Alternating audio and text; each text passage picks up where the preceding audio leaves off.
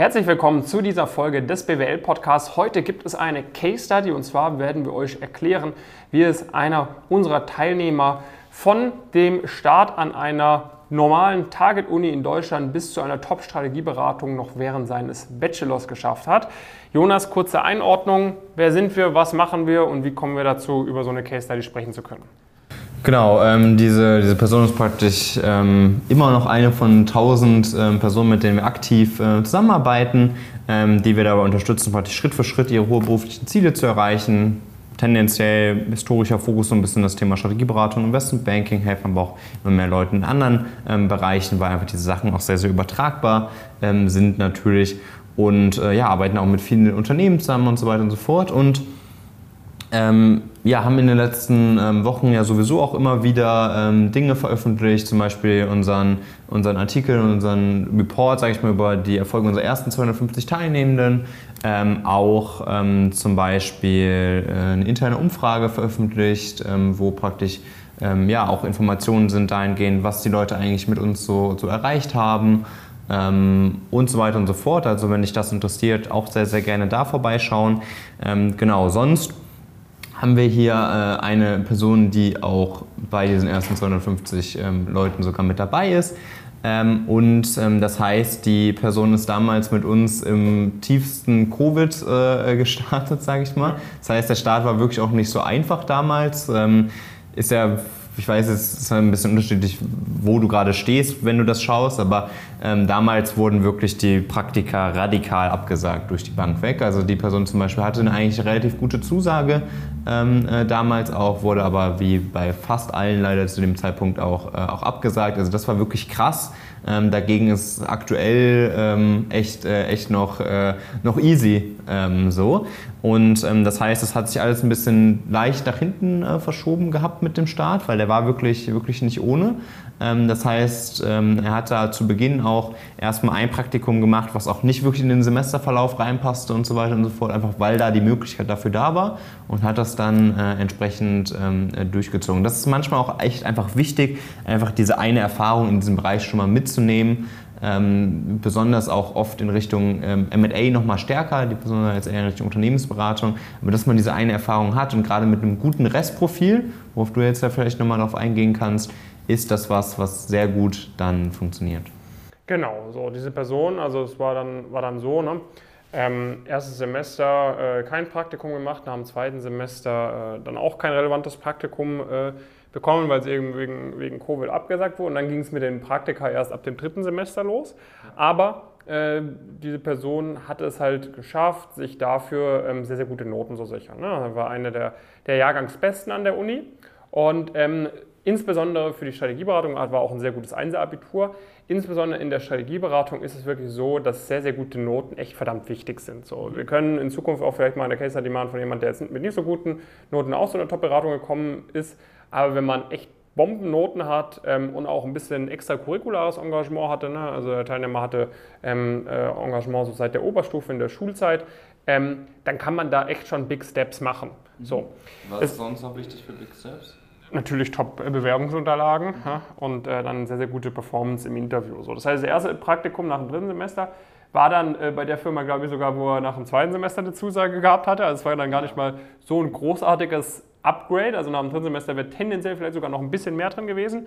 Und dann nach dem vierten und äh, nach dem sechsten Semester waren dann jeweils auch nochmal äh, ein Praktikum. Ne? Das heißt, nach dem vierten Semester dann schon bei einer bekannteren äh, äh Beratung, nach dem, äh, nach dem sechsten Semester dann ein, ein Tier-2-Beratungspraktikum. Und äh, ne, weil wegen dem Auslandssemester etc. wurde, glaube ich, das Studium dann um ein Semester verlängert.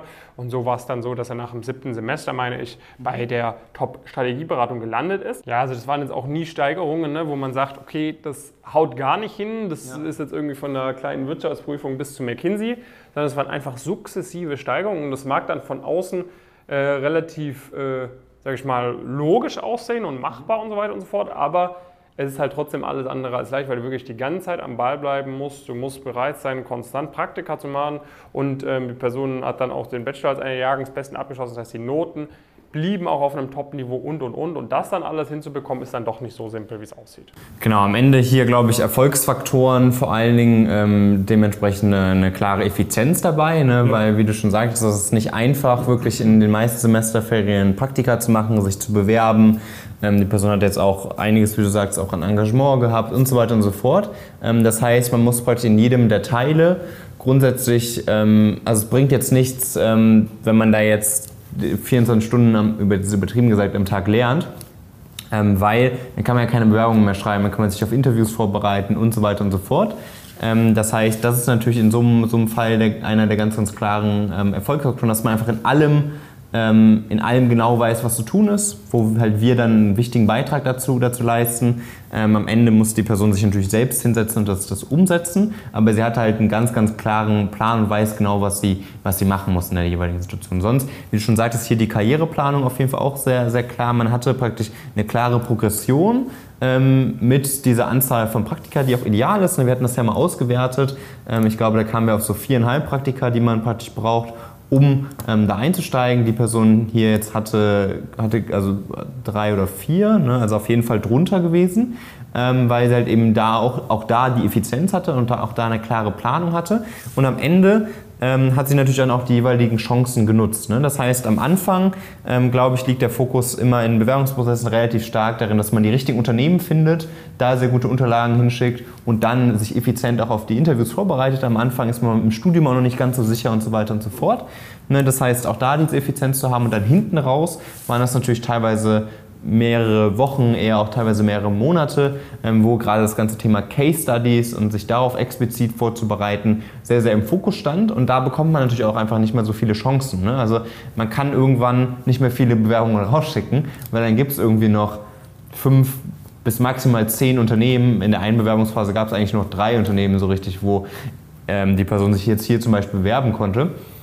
Und dann kommt es natürlich Klar, dann sollten die Werbungsunterlagen grundsätzlich sitzen. Die Karriereplanung ist dann vollkommen egal, weil es ist nicht so schwierig, die drei Unternehmen auch rauszufinden. Da, da geben wir jetzt auch keinen Mehrwert mehr, um ehrlich zu sein, in diesem Kontext. Aber dann ist natürlich die Interviewvorbereitung ganz, ganz entscheidend. Und die Interviewvorbereitung muss man dann aber trotzdem noch hinbekommen, während man vielleicht in einem Praktikum ist, während man ähm, irgendwie, weil das Praktikum geht dann auch häufig natürlich ein bisschen rein ins Semester, trotzdem noch die Noten schreiben und so weiter. Das sind dann einfach diese vielen Faktoren, diese vielen Zahnräder, die irgendwie ineinander greifen, äh, greifen müssen. Und dann ist halt so, so wertvoll, dass man, dass die Person dann zum Beispiel jetzt hier die Möglichkeit hatte, wirklich dann mit, mit dem Patrick die jeweiligen Sachen durchzugehen. Dadurch kann man viel besser nochmal das, das isolieren, weil man halt eben, natürlich hat die Person auch viel mit, mit anderen Leuten geübt, aber immer wieder diese regelmäßigen Check-ups dann gehabt, wirklich mit einer Person, die das schon hunderte Male gemacht hat, ähm, die selbst Interviewprozesse Prozesse äh, gemacht hat, die äh, auf der anderen Seite saß und die das jetzt seit zwei, vielleicht sogar schon über zwei Jahren irgendwie wöchentlich mehrmals macht, das mit Leuten durchzugehen, sondern das ist dann einfach eine Feedback-Qualität, die man haben kann, wo man genau weiß, hey, ich weiß jetzt, also es ist wirklich akkurates Feedback. So, und ich weiß jetzt genau, woran ich arbeiten muss, fokussiere mich darauf und dadurch hat man einfach bei jedem Schritt immer diese Effizienz. Das ist jetzt keine, das ist ja auf gar keinen Fall eine Person, die das nicht ohne uns auch geschafft hätte. Mhm. Aber die Wahrscheinlichkeit wäre mit Sicherheit sehr viel geringer, das schon im Bachelor geschafft zu haben. Ähm, und da dann halt jetzt sagen zu können, hey, ich kann jetzt auch noch andere Sachen, Sachen machen, weil die Person hat sich am Ende trotzdem für einen Master entschieden, was ja auch ein mhm. sehr, sehr gutes äh, Recht ist. Aber sie kann halt jetzt in dem Master halt ganz entspannt reingehen und sagen, hey, ich probiere mich da jetzt einfach nochmal noch mal so weit aus, will da nochmal reinschauen, da nochmal ähm, und will auch einfach nochmal vielleicht ein internationales Netzwerk aufbauen und so weiter und so fort.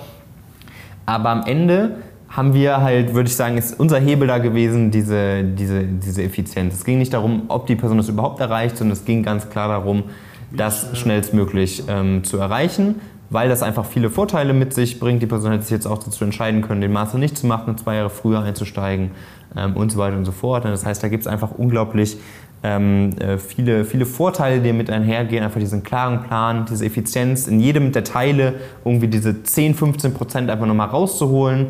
Ähm, und dann, wenn man das in allem macht, dann hat man halt ein signifikant besseres Ergebnis, wo man halt ein, zwei Jahre früher das, das Ziel erreicht. Und das ist halt in diesem Kontext einfach brutal viel wert.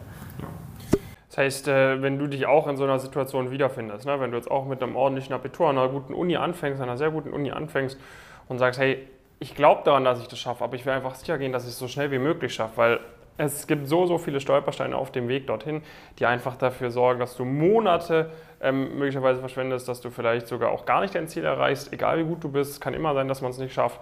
Wenn du sicherstellen willst, dass das mit maximaler Wahrscheinlichkeit klappen wird mit dem bestmöglichen Berufseinstieg und das auch so schnell wie möglich, dann melde dich sehr, sehr gerne mal bei uns.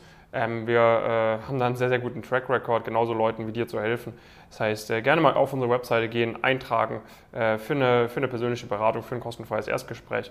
Dann können wir dich mal kennenlernen und du kannst auch ein bisschen besser abschätzen, ob das in dem Coaching was für dich wäre. Ja, genau. genau. Vielleicht machen wir dann mal natürlich so anonymisiert mal auch eine Erfolgsstory irgendwann über, genau, über in dich. zwei, drei Jahren dann. Ja, ähm, Genau, wenn du da äh, auch noch einfach die Einblicke haben willst, kannst du ja mal ein bisschen auf unserer Webseite umschauen. Wie mhm. gesagt, ich hatte es am Anfang angesprochen, die Reports und so weiter mit sich auch eine sehr gute Quelle, wenn du nochmal noch mal mehr wirklich erfahren willst. Ähm, genau, schau da auf jeden Fall mal vorbei und sonst bis zum nächsten Mal. Mach's gut.